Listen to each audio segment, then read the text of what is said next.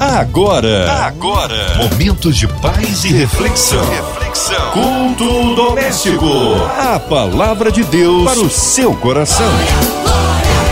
Com Márcia Cartier. Aleluia! Mais um culto doméstico aqui para edificar as nossas vidas, trazendo a palavra do Deus vivo, a oração da fé.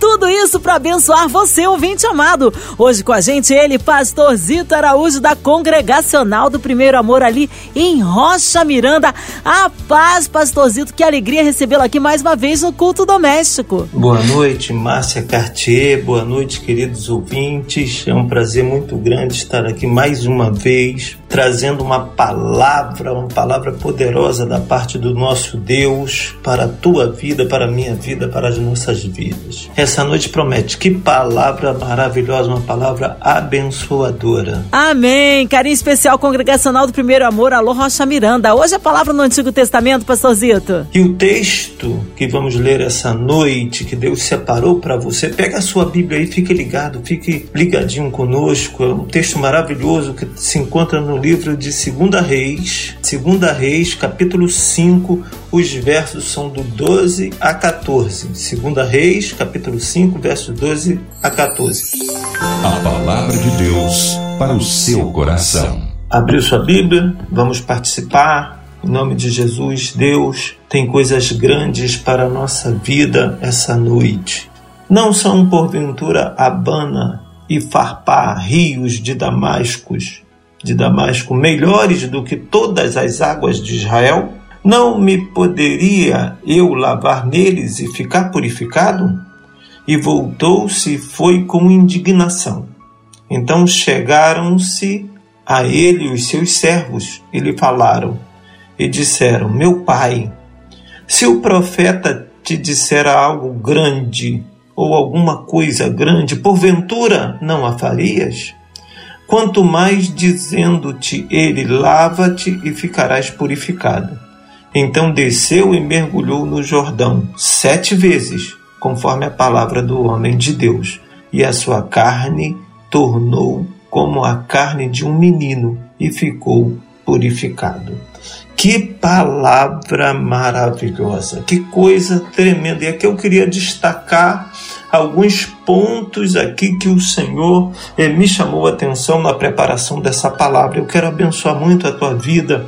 Creia, meu querido ouvinte, meu amado, que nessa noite Deus separou para que essa palavra venha até o teu encontro, vá até o teu encontro e ache um coração disposto a mudanças, disposto a aceitar o agir sobrenatural de Deus na tua vida. Né? E aqui ele começa, Naamã ele vai com o exército dele, né? E ele, ele conquista ali Israel, Israel já estava sob domínio de, de, de, de todo esse reino, né? o, o, o reino da Síria, né? e Naamã era o chefe desse exército, então ele vai ali e conquista e domina. E leva com ele uma menina, leva essa menina cativa. E essa menina ela fala com a sua senhora, e aí a sua senhora fala com ele, ele vai até o rei todo animado, porque uma palavra quando recebemos, e é isso que eu quero essa noite, que da parte de Deus essa palavra traga ânimo ao teu coração, um novo posicionamento, uma nova forma de ver porventura esse momento caótico que você possa estar passando. Né? E no versículo 12, ele, ele, ele pergunta, ele indaga, ele, ele, ele quer montar uma situação do jeito dele para o seu milagre, para a sua cura. E ele fala: porventura não são Abana e Farpá rios de Damasco melhores do que todas as águas de Israel? Assim somos nós ficamos é, procurando um, um, meio que Deus vá trabalhar, métodos que Deus vá trabalhar, o melhor lugar para o agir de Deus, o melhor lugar para chegar o nosso milagre. Mas não é assim que Deus trabalha. Deus trabalha do seu jeito, dentro do seu tempo, dentro da, daquilo que Ele tem para mim e para a tua vida, e Ele sabe exatamente do que nós precisamos. Né? Então ele começa a, a, colocar as colunas humanas na sua ótica, no seu entendimento, para que o milagre chegue. E às vezes as coisas de Deus são assim no campo do sobrenatural. E aí você precisa de fé. E eu quero te convidar essa noite a permitir, a dizer: Senhor, eu quero, eu quero ser tratado por ti da forma que tu tem para a minha vida. E ele continua dizendo: não poderia então, às vezes, é, nós esbarramos na nossa palavra. Eu não poderia fazer assim, eu não posso fazer desse jeito. Por que, que eu tenho que perdoar se eu estou certo? Por que, que eu tenho que ceder se o culpado não sou eu? Por que, que tem que ser dessa forma? Deus olhou para dentro da vida deste homem, para a casa deste homem, e ele esse, esse homem de batalha, esse conquistador, um cara guerreiro, né? Ele, ele, como ele deveria, como deveria ser as noites dele quando ele chegava em casa e desarmava e tirava toda a sua armadura. Eu preguei essa palavra domingo agora de manhã, né? Coisa tremenda e a palavra que Deus me deu para trazer para a tua vida hoje. Olha que coisa maravilhosa. E quando ele tira a armadura, quem é você? Quando chega em casa e se desarma tudo. O que, é que você tem para falar para o teu Deus, para o nosso Deus? O que, é que você tem para apresentar para o Senhor? Talvez você diga assim: ah, eu não tenho nada, eu estou perdido, por mais que eu lute, por mais que eu tente, por mais que eu esteja protegido, eu até me engano com as minhas roupas, com a minha posição, mas dentro de mim tem um vazio. Deus quer curar esse vazio essa noite. Creia nisso em nome de Jesus. Creia nisso. E aí, ele depois dessas indagações, ele volta com indignação. Sabe, querido, não perca a bênção que Deus tem separado para a tua vida por alguma coisa que vai indignar, vai trazer tristeza, revolta, mágoa no teu coração, só por você tentar. Nós, nós somos assim, imediatistas Queremos o cenário da nossa forma, das nossas cores, imaginando como será a vitória que Deus vai trazer para a nossa vida. E a Bíblia diz que ele voltou, se foi com indignação, já estava voltando para casa. Quanto tempo você preparou para desistir? Montou para desistir, achou a palavra adequada para dar um nome ao teu fracasso. Nós somos assim. Às vezes achamos, não foi o irmãozinho tal, foi a palavra que eu recebi. O profeta não poderia falar comigo desse jeito. Meu pastor não poderia falar comigo desse jeito. Meu pastor não me deu atenção nenhuma. O meu chefe não me deu atenção nenhuma. Entrei na sala dele, tive com ele, expus toda a minha situação. Ele sabia o que eu tinha, o que eu preciso e ele não me deu atenção nenhuma. Sabe, meu amado, tem um Deus poderoso que governa tudo e às vezes nós esquecemos de quem tem o controle absoluto da nossa vida. Tem um Deus que governa tudo e sabe de todas as coisas e Ele quer fazer o melhor para mim e para a tua vida. O que nós precisamos é aprender a confiar. E aí ele volta com indignação e dá de cara com os seus servos. Os seus servos chegam até ele perdão, vão até ele e já percebe até aquela fisionomia, eu posso conjecturar aquela fisionomia triste por estar esperando algo, porque ele chega com a sua pompa, com a sua comitiva, leva prata, leva, leva, leva objetos né, né, de gratidão e ali leva vestes festivas para o profeta e o profeta não aceita nada disso. Então, o Deus já quer colocar cada um de nós no nosso nível. Tudo que você tem foi Deus que te deu. Tudo que nós temos veio das mãos do Senhor e nós estamos pensando que somos alguma coisa, que temos alguma coisa. O que você tem para dar não é dar, é devolver, porque tudo veio do Senhor para minha e para a tua vida. Então esses homens, eles vão, seus servos, e às vezes nós estamos na posição de servos e, e, e estamos achando que não somos coisa nenhuma. Deus olha para todo mundo e vê todo mundo igual. E você às vezes tem uma palavra, você hoje está se sentindo talvez servo pequenininho, talvez está se sentindo o menor da tua casa, mas Deus quer te usar. E eu me lembrei de um texto lá de Ezequiel, capítulo 22, lá no versículo 30, que diz assim: e busquei dentre eles um homem que estivesse tampando o muro e estivesse na brecha perante mim por causa dessa terra, para que eu não a destruísse, mas a ninguém achei. E aí esses servos de Naamã, ele corre ali um encontro dele e fala: "Meu Senhor, meu pai chama de meu pai", ou seja, uma consideração grande. E aí eles vão e falam o que, que tem saído da nossa boca quando Deus nos leva até o cenário da nossa mudança, o cenário do nosso milagre, para ajudar ou, ou, ou, ou para atrapalhar. O que, que tem saído do nosso coração, do, no, do nosso pensamento? E aí eles falam: se o profeta tivesse pedido uma grande coisa, né? E interessante é que nós queremos é, é, é, achar nas coisas que consideramos grandes o agir de Deus. Mas às vezes Deus age no natural, numa coisa simples. Ó, vai e mergulha sete vezes no rio Jordão. E aí ele fica pensando: mas peraí, os rios de Damasco são melhores. E por que sete vezes? Deus sabe de todas as coisas.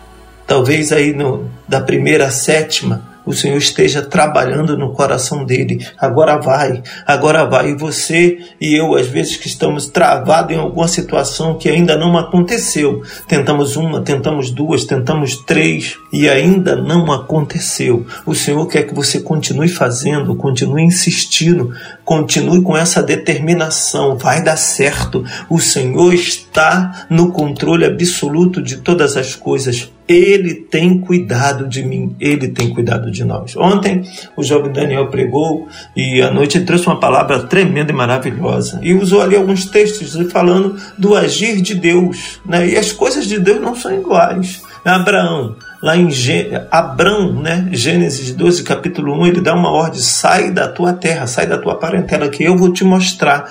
No meio do nada, o cara estava com a vida boa ali, tranquila, vivendo, e o Senhor fala: ó, sai, porque eu vou fazer algo novo da tua vida. E o agir de Deus é assim, né? E ele recebeu uma ordem para sair, para deixar tudo em um novo começo. Já Daniel, lá no capítulo 1, do verso 1 ao 3, o texto diz que Nabucodonosor veio a Jerusalém e a sitiou. E aí leva Daniel e alguns jovens, levou os príncipes, né, que sabiam ali, é, é, é estudados, uns caras inteligentes, que falassem bem ali, para preparar até para falar a língua dos caldeus. E leva, e Daniel não teve escolha. Então Daniel não recebeu uma ordem, ele não teve escolha, não teve como dizer, peraí, não, minha vida tá boa, não quero ir. E ali ele vai sem direito à escolha para um novo, para algo que Deus vai fazer coisas grandes e tremendas. Assim a vida nem sempre é como desejamos, nem sempre é como planejamos. Mas isso não significa que Deus não está no controle de tudo.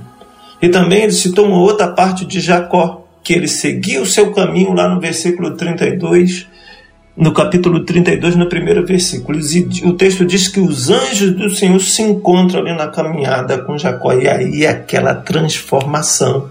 Ele luta com o anjo e depois o anjo pergunta pelo nome dele. Como se chama Jacó? Ele fala: Já não se chamarás mais Jacó, vai se chamar Israel. Entrega nas mãos de Deus aquilo que ele quer fazer. Não olhe para o cenário, porque Deus age de forma diferente. Não é, não há uma fórmula para Deus agir em nossas vidas. Não tem uma cartilha, é pela fé. Sem fé é impossível agradar a Deus. Aí o texto termina no versículo 14, dizendo: Então desceu Naamã e mergulhou no Jordão sete vezes, conforme a palavra do homem de Deus. E a sua carne tornou como a carne de um menino e ficou purificado. Sabe, querido, eu quero dizer uma coisa para você nessa noite, eu quero que você grave no teu coração, em nome de Jesus. Quando Deus fizer em sua vida, quando Deus fizer na minha vida, ele, quando ele agir nas nossas vidas, precisamos viver, ou seja, estar no plano de Deus para enxergar as coisas perfeitas. Porque não adianta o Senhor separar um milagre para você, mas você está num plano como Naamã. Ele estava enxergando no natural, e aí no natural nós vamos enxergar muitas coisas imperfeitas. Porque aos olhos de Deus a igreja é perfeita tudo que ele faz é maravilhoso. E aí nós precisamos estar dentro desse viver, no plano de Deus, próximo de Deus, pela fé, para começarmos a enxergar a perfeição nas coisas, na família, na casa, porque senão tudo em nossa volta vai ficar chato, vai ficar feio e vai ficar difícil. Caso contrário, veremos as coisas sempre distorcidas, né? Naamã, quando ele é, vai e pega essa menina e leva para sua casa, ele não tinha ideia do, do, do grande presente que ele estava levando. E ele leva de Israel né, presa uma menina. Essa também não teve escolha. Mas eu fico pensando aqui, eu fico conjecturando o que os pais dessa menina ensinaram para ela. Uma menina, a Bíblia não fala nem a idade, nem o nome dela. É, e ali essa menina, ela, ela tira do seu coração, da sua vida, uma palavra de salvação, uma palavra de vida para Namã. O que, que Deus pode encontrar hoje dentro do teu coração? Qual a palavra de vida que você tem para transformar as coisas em sua volta? Eu fico conjecturando aqui, imaginando depois como ficou o relacionamento de Naamã, da mulher de Naamã, com essa menina. O quantas vezes ele deve ter ido lá em Israel, ou mandar chamar os pais dela, ou então ali a conversão dele e ver uma nova vida, um novo cenário para aquilo que aparentemente parecia uma ordem absurda mergulhar sete vezes no Rio Jordão. O que que Deus tem te pedido? O que que Deus tem é, é, é, liberado para você, que é tão fácil e tão simples que você possa estar complicando com o que você acha que é melhor ou não que o cenário é melhor ou não, ou está trazendo indignação para a sua vida. Não deixe que o cenário roube aquilo que Deus tem preparado para a sua vida.